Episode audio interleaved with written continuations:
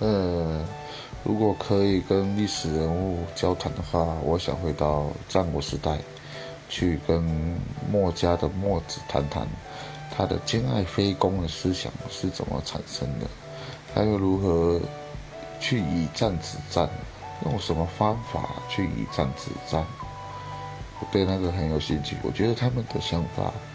很超越时空，非常的先进。然后还有鬼谷子，我也想去跟鬼谷子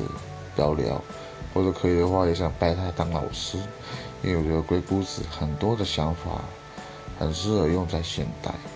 但是因为他太神秘了，在历史上几乎没有这个人的任何记录，直到很多名人是他的弟子，所以很想去认识这个人看看。